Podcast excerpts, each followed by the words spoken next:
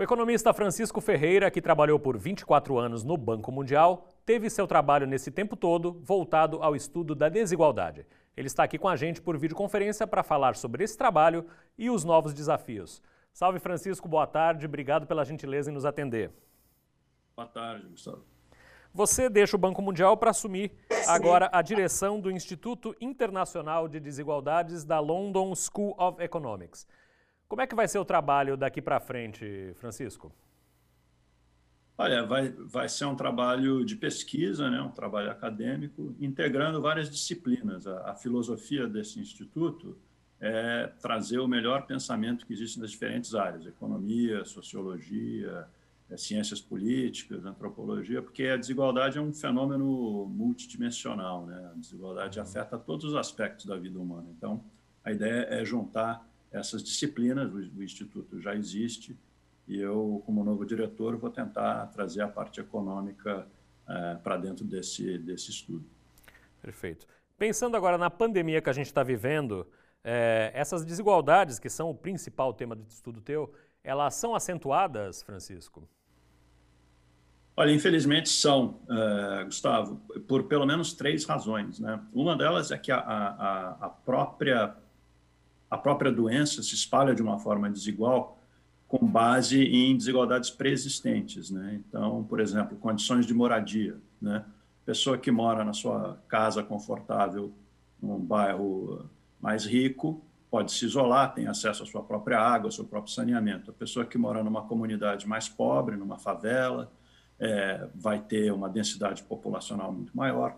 Para ela se isolar vai ser muito mais difícil é, às vezes o acesso a fontes de água e de saneamento é, são conjuntos.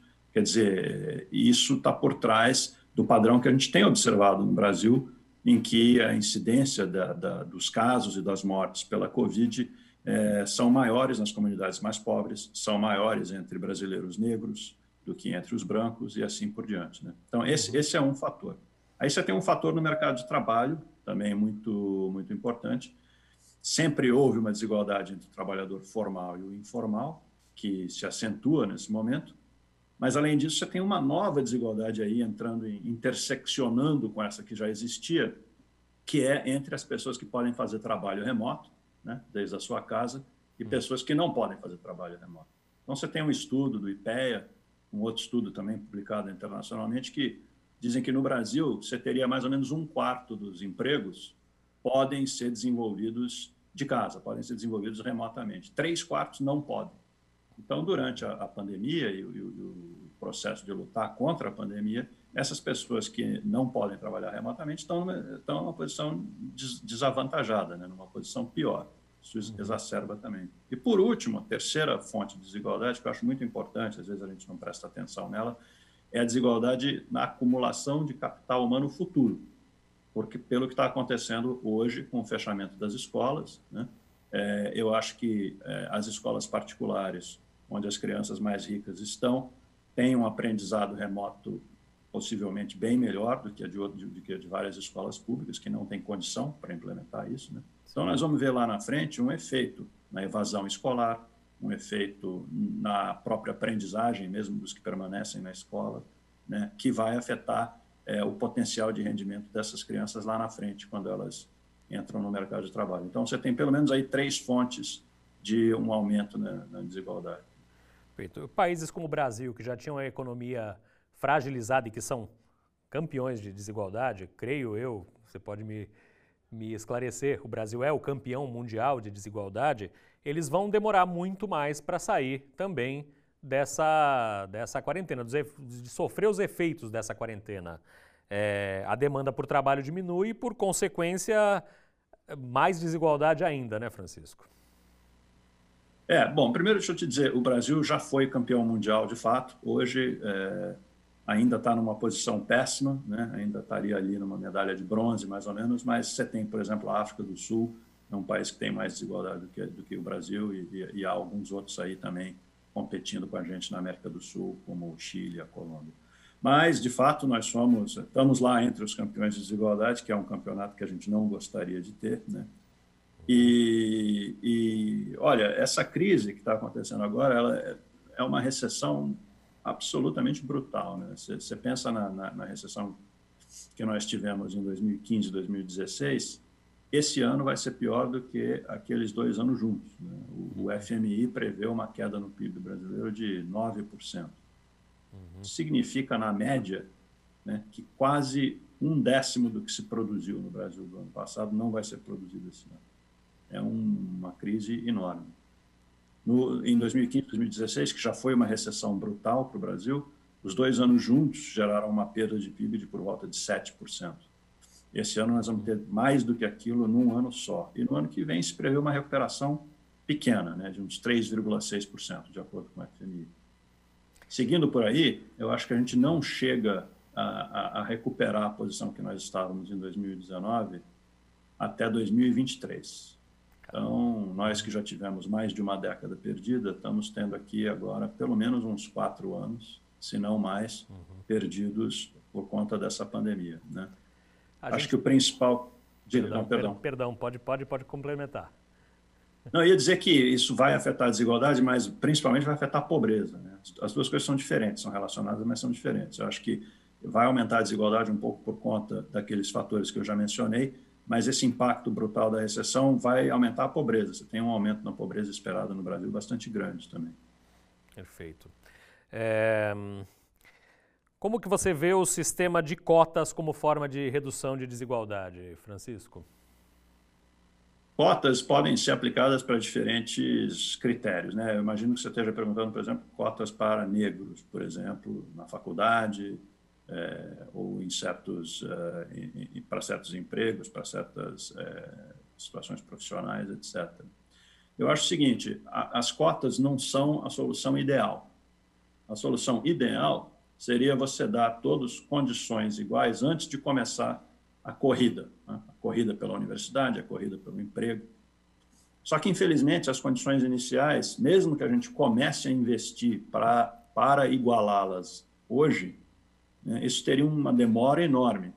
Então, não é justo é, é, pedir às, às populações que vêm de grupos desfavorecidos, como, por exemplo, os negros no Brasil, né, dizer, ah, olha, nós não gostamos de cotas porque não é, não é, não é meritocrático necessariamente hoje, então nós vamos pedir que só daqui a três gerações a gente tenha essa igualdade. Não pode, né? Então, as uhum. cotas eu digo que não são um instrumento ideal, mas são válidos. Só que elas têm que, são válidas, só que elas têm que ser bem desenhadas. Você pode desenhar cotas de uma maneira equivocada e aí você acaba aceitando gente demais, por exemplo, numa universidade, que vai ter um preparo mais baixo e que, na verdade, você está preparando, você está posicionando essas pessoas para fracassar. E isso seria ruim. Né? Uhum. Né? Então, você tem que desenhar as cotas de uma maneira inteligente, testada empiricamente, e aí elas podem ser úteis. E há estudos no Brasil de bons economistas olhando exatamente para esse desenho dessas cotas. Perfeito. Você falou de educação. Educação, principalmente nos primeiros anos de vida, é um bom caminho para que governos invistam pensando em reduzir esses níveis de desigualdade? Com certeza, né? A gente tinha, quando eu comecei a estudar, a gente tinha essa impressão de que a formação do capital humano, né? Quer dizer, a formação é, da educação, da saúde, do, do, do, preparo que a pessoa ia ter para depois se desempenhar no mercado de trabalho, que isso começava na, na escola primária. Né? Hoje a gente sabe que isso absolutamente não é verdade. As crianças chegam na escola primária aos 6, 7 anos já com enormes diferenças de vocabulário, de capacidade cognitiva, de capacidade de aprendizagem. Essas diferenças se desenvolvem desde ainda da gravidez, né, da criança em útero, e nos primeiros anos. Então, tem todo um trabalho de, de, de, de psicólogos, de médicos e de economistas, né, liderados pelo James Heckman, da Universidade de Chicago, que tem enfatizado muito a importância do investimento exatamente nessa primeira fase. E é importante porque não é só um investimento bom para todos, mas é um investimento que nivela, que iguala oportunidades. Né? É um investimento que, se você fizer, você diminui aquele ato, aquela brecha que existe entre a criança mais pobre, com pais mais pobres, menos educados, quando ela chega na escola. Quando ela chega na escola, ela já vai ter uma chance mais próxima daquela das crianças que têm uma origem familiar melhor. Então, é um investimento que é, iguala oportunidades. Eu acho que é o melhor tipo de investimento que há, na verdade. Enquanto, em quantas gerações você estima que seja necessário esse investimento num maior grau para que a gente já consiga ter a família como parceira do Estado nesse processo? Olha, essa é uma pergunta muito difícil, porque ela depende, entre outras coisas, do grau. Né? Você falou no maior grau. É, hoje, eu acho que a gente, apesar de ter havido melhoras no Brasil e em outros países recentemente, hoje a gente ainda não investe nem perto do que seria necessário para igualar essas oportunidades, porque o efeito da família, o efeito dos pais sobre a criança são enormes, como nós todos sabemos. Né? Nós todos nós passamos muito tempo e botamos muito esforço em educar nossos filhos desde o comecinho, falar com eles, ler para eles, brincar com eles, tudo isso conta desde o comecinho. E é diferente, dependendo da origem familiar, dependendo dos pais. Então, para se contrapor a isso, para dar aquelas crianças com origens familiares menos favorecidas as mesmas chances, você precisa de um investimento muito grande. Sim. E mesmo se ele for feito, vai demorar gerações. Né? Então, é um processo longo, que tem que ser começado, e aí vai demorar várias gerações, dependendo da, de, de quanto se invista. Perfeito.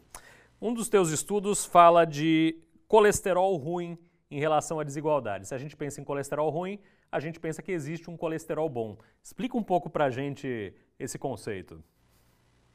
É, a brincadeira aí era uma, uma brincadeira com entre colesterol bom e ruim, dois tipos de desigualdade, né? Eu, como eu já mencionei nessa, nessa, na minha resposta anterior, eu acho que o pior tipo de desigualdade, que é o que eu chamo de colesterol ruim, é a desigualdade de oportunidades.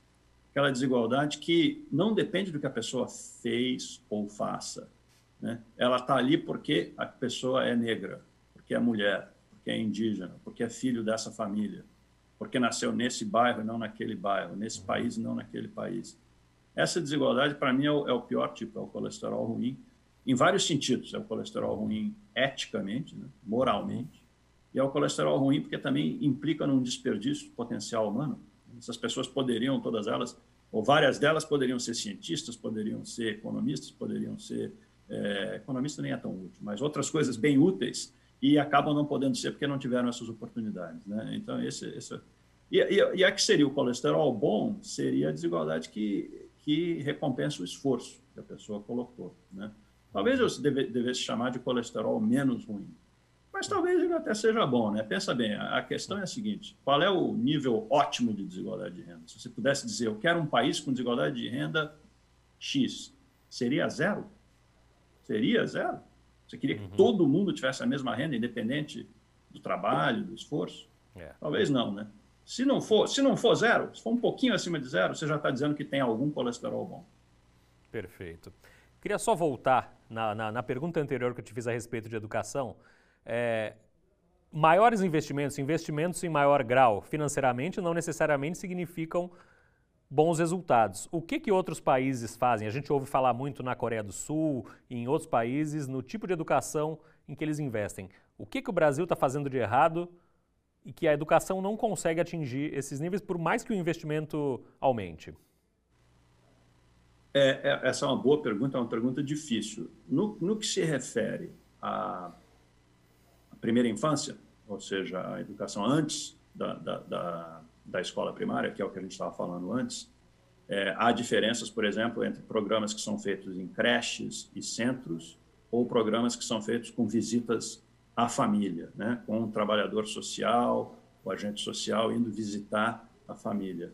É, então, há estudos que mostram que depende é, muito do tipo de, de, atenção que se dê e da qualificação do agente ou da pessoa que trabalha na creche. Né? Na escola, de certa forma, também é a mesma coisa. As pessoas estudam, eu participei de alguns estudos desse tipo e outras pessoas também estudam quais são as características das escolas que afetam mais o desempenho. Né? O que é que faz uma escola boa? O que é que torna uma escola uma boa escola que educa melhor as e, e não surpreendentemente, o, o, o principal é o professor, é a qualidade do professor. E aí você precisa de duas coisas, não é nem necessariamente pagar melhor o professor ou treinar melhor o professor. Uma parte importantíssima da qualidade do professor é quem que você atrai para a profissão de professor. Sim. Quem que acaba sendo professor. Então, para isso, você tem que valorizar a carreira, você tem que ter é, é, salários, mas além de salários, uma espécie de valor social que se dê aquilo que é o que acontece, por exemplo, na Finlândia. Na Finlândia, alguns dos melhores é, das pessoas que se formam melhor nas faculdades acabam sendo professores. No Brasil, infelizmente, esse não é o caso, não só no Brasil, em vários outros países também. Então, você tem que valorizar, educar, treinar o professor e dar ao professor métodos de, de, de ensino que, que, funcionem melhor. Né? Existe toda uma ciência de pedagogia que a gente poderia usar muito mais para aprender métodos de ensino é, que funcionam melhor. Perfeito. Durante o tempo que você atuou no Banco Mundial, quais foram as estratégias que, que foram usadas para a redução da desigualdade no mundo, Francisco? Pelo Banco Mundial, você diz? Pelo Banco é... Mundial.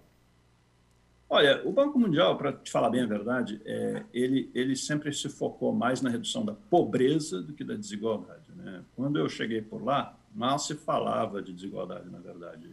Ao passar do tempo, com o crescimento do, da importância do tema né, pelo mundo afora, as pessoas começaram a falar mais. Eu espero ter sido parte desse, desse processo lá, tentando ajudar a entender a importância da, da desigualdade como um mal social que deve ser combatido. Mas o que o Banco Mundial uh, fez, eh, participou, por exemplo, de vários, de vários tipos de projetos. Talvez um que eu, que eu gosto de enfatizar é o papel que o banco teve apoiando países, principalmente na América Latina, é, é, em, em criar programas de transferência monetárias condicionadas, como o Bolsa Família, por exemplo. Primeiro Bolsa Escola, o Bolsa Família. É importante enfatizar, a ideia original não veio do Banco Mundial. A ideia original veio de, de pessoas nos países, né? nesse caso específico no Brasil e no México, um pouquinho em Bangladesh também, mas lá era comida em vez de, em vez de dinheiro. Né? Mas esse programa foi criado paralelamente, independentemente, no México e no Brasil, né? Campinas, Brasília, outros lugares. É, o que o Banco Mundial fez foi, primeiro, é, apoiar isso financeiramente com empréstimos. Né? Houve um empréstimo para o Brasil de, de, de, quase um bilhão, um bilhão de dólares, por exemplo, na época, que ajudou a apoiar o governo Lula a criar o programa, é, mas também fazendo um intercâmbio de conhecimento entre as pessoas. Então, o banco tem um, uma, uma facilidade de juntar pessoas, então trazia, por exemplo, especialistas do México e do Brasil para conversar com as pessoas que estavam criando esse programa na Colômbia, que era o Colômbia em Action, juntar com as pessoas que estavam criando o programa Juntos no Peru, né, ou programas que foram criados na, na Nicarágua, em Honduras. Então, eh, houve um, um, um, apoio tanto monetário, financeiro, como eh, de, de, intercâmbio de ideias entre os países, que eu acho que foi uma coisa, uma coisa bacana. Há outros exemplos, mas esse é um que eu, eu, eu acho onde o banco desempenhou um papel, é, um papel bacana. Legal. Queria que você contasse, falasse um pouco da tua trajetória, como nasceu o teu interesse pelo tema. Eu acho interessante a figura de um economista trabalhar com esse tema de desigualdade, de redução de pobreza. Conta um pouco da tua história. Olha, eu acho que para um brasileiro nem, nem é surpreendente, né? Hum. Quer dizer, eu, eu, eu cresci, nasci e cresci em São Paulo e eu gosto de dizer que acho que meu primeiro interesse pelo tema foi no começo da minha adolescência, eu, eu percebi que né? Que, que por que eu comecei a me perguntar por que por que, que eu era tão diferente do garoto vendendo chiclete é, do outro lado da janela do carro, né? É, então era óbvio que a vida que aquele garoto ia ter ia ser diferente da minha vida, ainda que já a, a gente fosse criança, né? E, e, não, e, não, tivesse nenhuma diferença. Então isso ficava muito na minha cabeça. Por que, que, por que, que as vidas das pessoas são tão diferentes no, no, num país como o Brasil? Né? É, como você disse, nós, nós somos ainda quase campeões, naquela época talvez fôssemos os campeões da desigualdade, então era uma coisa muito gritante. Né? Eu achei que você não, não podia viver num país como aquele sem entender o que, que determinava isso, por que, que isso acontecia e como que, que isso poderia ser combatido. Uhum.